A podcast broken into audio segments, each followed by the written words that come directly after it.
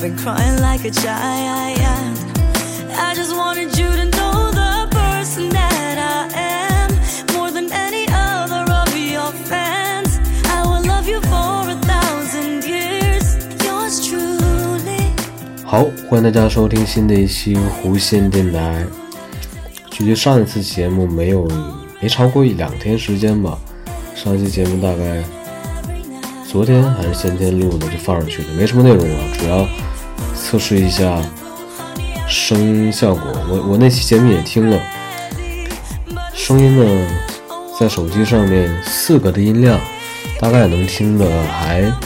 挺清楚的，但是呢。有一点儿，嗯，就是说声音可能有一些像电子的那种感觉，因为我发现我的麦克风啊是放在我的电脑旁边，电脑这个风扇，呃，或者说这个机器运行，它主板会有一些噪声，它就会给它记录里面。然后我的这个录音软件它有一个叫 Denoise。还是什么的，那意思就是 delete noise，把噪音去掉的这样一个功能。但是呢，它把你噪音去掉的同时，它会把你的声音也会多多少少的改变一些。可能你说话声音小的时候啊，它就会有点像机器人那种滋滋那种的声音。然后你要是声音正好的话，它就不会那样。这也是个问题，我在网上也在寻找有没有啊。之前我还买上一期节目我说了，我买过一根呃音频转接线，就是一端插在呃电脑或者说什么设备上面，然后它是一头的，完另外是两边分开，一个是耳机插孔，一个是麦克风插孔。我本来想用我的录音笔呢。我现在只能通过 USB 去连接电脑，然后去当麦克风。我想用3.5毫米的插孔，直接让录音笔和电脑连接，这样声音我想可能不够延迟，因为不存在这个有驱动啊什么之类的问题。但结果发现我想太天真了，结果不是这样。那根线插上之后，麦克风那端根本。没效果，我也不知道是不是因为，呃，插头是四节还是三节，或者说，呃，录音笔压根就不支持，还是我这个系统完全不支持，我也不太清楚。那总之没那个方法没有用，那还是回归老的方法。现在有个问题是什么呢？我用录音笔连接电脑，它的声音，我如果戴耳机监听我。说话的声音，它会有一点点的延迟。这个如果不在意的人呢，像我就是录音的人，如果不在意的话，会没什么问题。但我可能有一点敏感，我发现我说的话和我从耳机里听到监听我说的话这个声音呢，总是差一点点儿。所以说，有的时候我可能感觉说话会。刻意的慢一些，因为我想听我现实里面说话那个字儿说没说完，因为它会比我稍微慢一点点，很烦。但如果不这样的话的话，我直接把耳机插到呃录音笔上，那样去监听的话，声音又会跟。因为我现在是音乐和声音在一起录出来，我说话的同时呢，我会监听着音乐和我说话的声音，我会调声音背景音乐的大小，会不会盖过我的声音，或者说我的声音太大，我和音乐不配，会调节。但如果直接把耳机插在录音笔上听我自己说话的声音，那是非常的大的，非常正常。音乐呢，呃，会小一些。但是这样，你会给你造成一个错觉，实际上你说话的声音还是很小，但是音乐声就过大了，这样就感觉一个不平衡，就是怎么样你都得把它这个声音呢放到一个平台上面一起去听它，这样的话录出来的声音才会是真实的你，就是实际如果出来的话，声音会是那样。所以说，这非常麻烦的一件事情，非常非常麻烦的一件事情。如果说我有一个 调音台的话，那也就都好解决了。在网上也查了一下，像我现在用的录音笔是 Zoom 里面最低级的，是 Zoom H1，它只有一个 Line Out，还有呃有一个 Line In，还有个 Line Out，只有来就是只有两个孔，一个是监听的，一个是把录音笔的录音功能那个孔插上麦克风。停用它本身的录音功能，然后用接上的麦克风去做，怎么的都是只能呃一个麦一个监听，除非配一个调音台。调音台的话就是啊可以分多个监听，然后分多个话筒。我看有四轨的、六轨的、八轨的，我不知道有没有六轨，但是八轨和四轨是一定有的。这样的话。可能会解决很多问题，但是价格我也看了一下，最便宜的话，最便宜的一个还比较便携的也得一千一百块钱，可以买。但是我自己想了一下，到底其实还是说到底，嗯，如果说我真的有很好很优质的内容来分享，或者说把它作为一个，呃。类似于，呃，不能说职业了，因为我看到前一阵的荔荔枝也会上面有一些直播呀，或者什么签约播客，嗯，他们可能是把它当做一种职业还是怎么样？但我觉得我没有那么多优质的内容，嗯，而且他一直上面说。人人都是播客嘛，人人都是播客，就是说，如果所有人，呃，都想去记录一些自己的声音的话，我个人理解就是，呃，会多种多样。有的节目类型呢，可能是非常呃专业性的，非常专业性，可能他在现实生活里面是做，呃，比如说啊，心理医生，或者是。营养师，或者说他是教师，呃，英语老师等等这些专业性呃行业的人，他可能会在自己的播客里面和大家和这些听众们分享一下自己的专业上面的知识。比如之前有一个播客，他在那种论坛，就是。荔枝里面有一个什么什么人人都播客那样一个像论坛一样的东西，里面有好多人会发自己的呃播客调频的频段的号码上去，然后让大家去关注一下，去听一下，增加一些收听的人。其中有一个他现实里可能是一名中医吧，一名中医，然后他做了一个播客，可能会分享一些呃，比如说。现代人常会遇到的一些问题就是熬夜、上火、呃黑眼圈啊、呃什么咽炎、脸上起痘、呃什么浮肿、脱发一些常见的这种工作病，他可能就会做一些节目来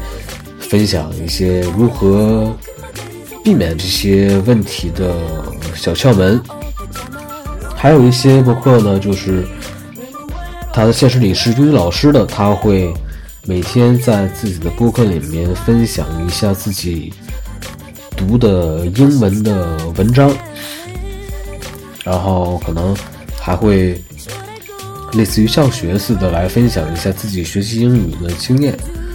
呃，这样也是一种类型。还有一种类型呢，呃，他的文章可能是通过网上类似知乎还是什么豆瓣。的原创作者，他们授权给他，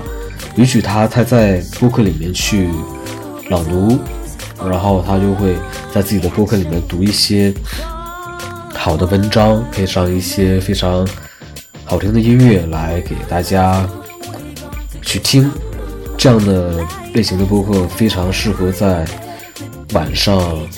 去听，睡眠之前去听，听完之后可能会睡一个好觉。还有一类播客呢，就是非常非常非常对我胃口的，它是呃会讲一些他从事的行业，比如说啊音乐行业，或者是美食行业，或者说他是媒体圈的人，还是怎么怎么样。本身呢，就非常会表达，在他工作圈子里也会遇到一些非常有趣的事儿，比如说他会接触到一些演员啊、音乐人、制作人，还有等等等等，会分享一些呃这些事情，可能还会邀请一些非常有趣的嘉宾过来，再分享嘉宾们他发生在自己。身上，或者说他朋友的一些事情，这个就非常有意思。其实，我个人认为，现在人太孤单，非常渴望了解一些和自己不一样、别人的一些事情。呃，可以说是怎么说？非常想知道别人的生活是怎么样，别人嗯的生活，呃，知道一下别人的生活，感觉非常。一种喜悦感，不知道为什么，呃，非常非常有趣。可能就是因为现在人非常孤单。虽然说科技这么发达，网络这么发达，你可以在家里面坐在家里面，知道外面发生的一切事情。啊，可能坐在家里面就能知道在国外发生一些什么事情，怎么怎么样。但是呢，毕竟你没有出去，没有人和人面对面的这种沟通。嗯，你听到的都是网上经过加或者经过加工，或者是经过别人的编辑而出来的东西，所以就非常渴望看到一些相对来说比较真实的东西。像之前视频类的节目，我在五六网上面最开始应该是在优酷看到了张瑶导演的《一个人的一天》，我在我之前的节里面也说过。为什么喜欢，呃，张瑶导演的《一个人一天》他的生活纪录片，不是他的生活纪录片，是他记录各种各样人、各色各样人的他们的一天，非常真实，没有那么多考究的镜头画面，还有怎么怎么样，还得镜头调色，一切一切都没有，只是拿着单反相机加上呃拾音的麦克风，还有一个。呃，云台就是脚架啊还是什么之类的，呃，那些东西非常简单的拍摄设备，没有那么多的加工，真实的记录这个人从，或者是从早晨开始，或者说从他工作开始记录他，是真实的记录他各种事情。比如说像有一期节目里面，他记录了一个，呃，应该是。北漂的一个人，不知道是从哪儿来北京北漂的一个街头卖唱啊，还跳舞的那样一个染着黄毛的一个小伙子，不知道家里是哪儿。记录他从呃他租的房子里出去，然后拖着他的那种音箱，然后到呃马路上还是商场外面的这种平地上去唱歌的这种过程。非常生活，非常生活。我表达的非常苍白，大家看一下。现在也有，依然有，在五六网上可以搜张瑶导演的一个人的一天，非常好，非常真实。还有一个就是播客，播客相对于视频来说，我感觉会更更直达内心一点，因为它没有画面。纯粹是通过你的耳朵，还有你大脑去想象。像小小小的时候会听收音机，收音机里面收 不好意思，收音机里面的电台主持人声音很好听，会读一些文章啊之类的，我就会幻想这个人长得是什么样子。嗯，但是往往会让你大失所望。但是那是一种非常奇妙的感觉。想听播客。呃，播客也一样。我之前听坏蛋调频，呃，里面主持人有王朔和五三，五三啊，我这跟教授不太行，五三五五两个人，还有一些他邀请过来的一些嘉宾，你就会想，哎，能做出来这么有意思的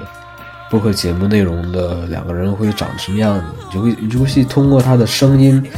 去判断他可能会长什么样子。没没想到，呃，在播客上面，后来他们也传了自己的照片在上面，我发现还是和我想象的还是很很一致的，还挺高兴的。嗯，发现我也不知道我该说什么了。嗯，最近最近我们这边。天气有点不太正常，一会儿冷一会儿热，呃，搞得人搞得我这个鼻炎又开始犯了。啊，对，我想说什么呢？现在应该是对于学生朋友们来说是在寒假的假期里面。哦，我那个时候是三月三月初开学的，那么说寒假还有大概不到十天的时间。也不知道学生们作业都写没写完。到前几天看到有大学生已经开始往他们的学校去回了，我看拖着行李箱，也不知道是从回到这边上学，还是要准备去车站或者是去机场到别的地方上学，也不太清楚。呃，毕竟已经离开了大学校园，感觉离开大学校园之后，再去看之前的，呃。这个很有意思，比如说，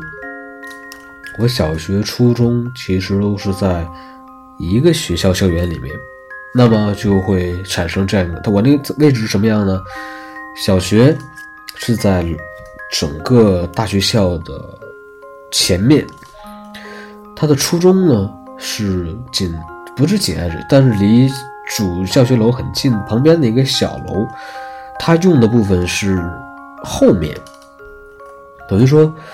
我小学前六年呢是在这个整个大校园的前面小学区上学，后来升初中也升了自己学校的初中，但是非常奇妙的是，初中跟小学是在一起，于是乎你就上了初中之后也会经常的看到小学，看到小学教过你的一些老师。呃，这种感觉非常奇妙。呃，小学的图书馆，呃，小学的图书馆，小学的体育馆，还有小学的教学楼。小学的教学楼我记得有六层，应该是六层，因为小学六个年级嘛，一年级一层，二年级一层，逐步的随着你年级的上升，你的楼层也会上升。我不知道这是不是，呃。有考虑的，就是让你一个呃孩子有一种呃成长的感觉，就不断的呃随着楼层这种外界条件，让你感觉到你在一点一点的成长，一点点的上升。我不知道有没有这种考虑，但我后来想了一下，也有可能。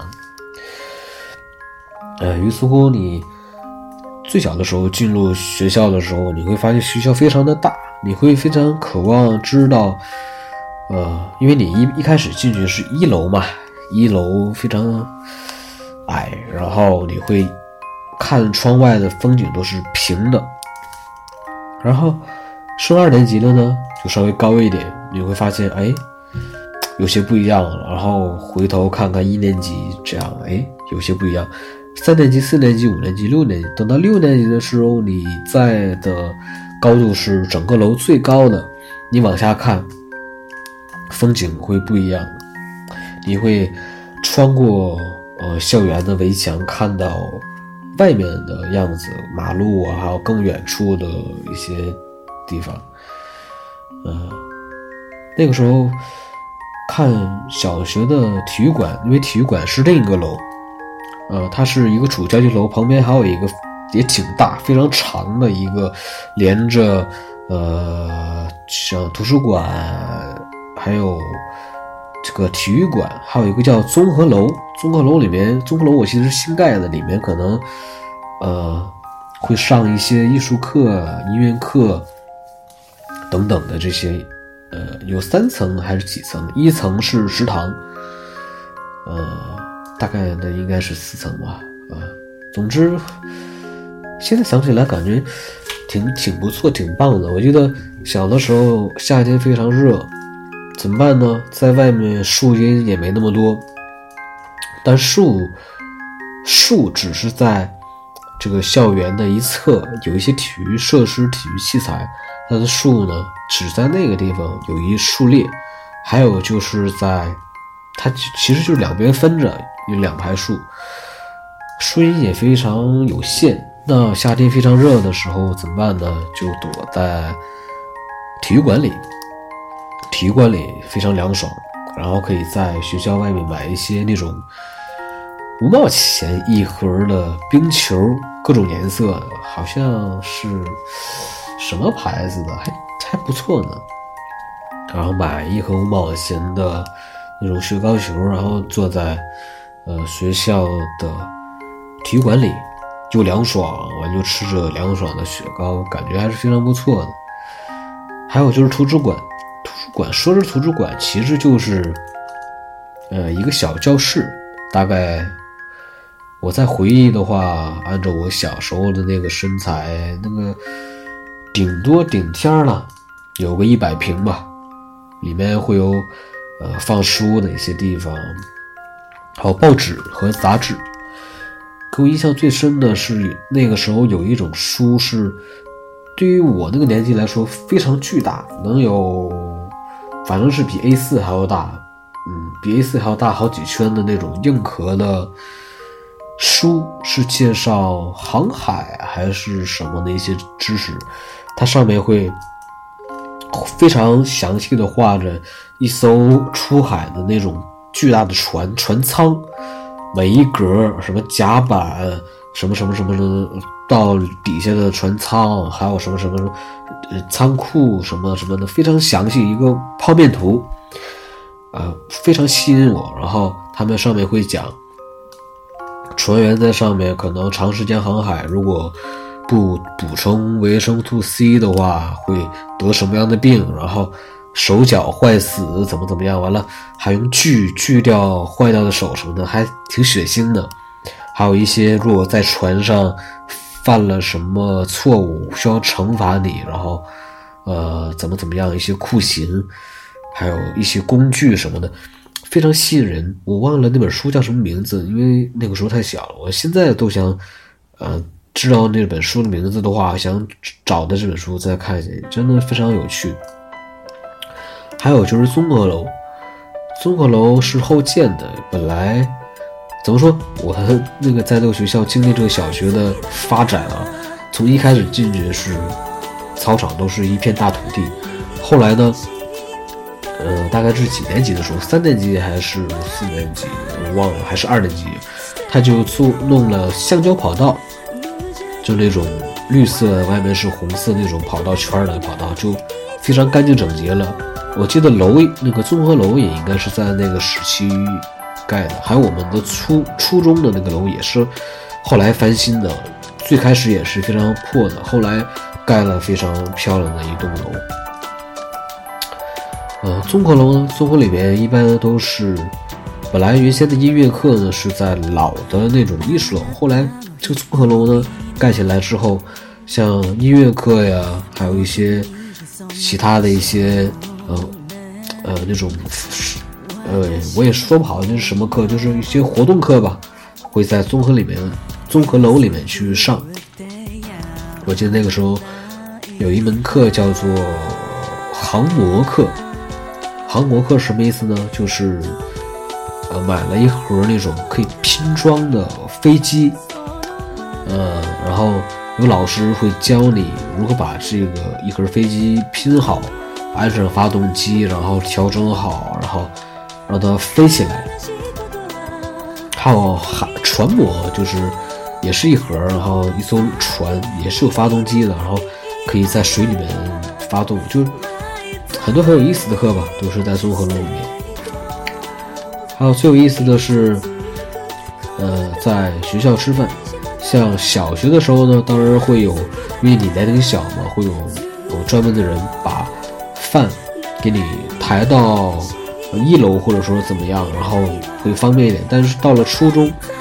为了培养你这个自主能力，他的饭呢一般都是在门口，然后你要走出去，然后两个人共同合作把这个饭箱呢抬到你的教室里面，嗯，然后去吃饭，还会分配一些打饭的人，然后呃非常有意思，有点类似《樱桃小丸子》里面，不知道大家看没看过那种，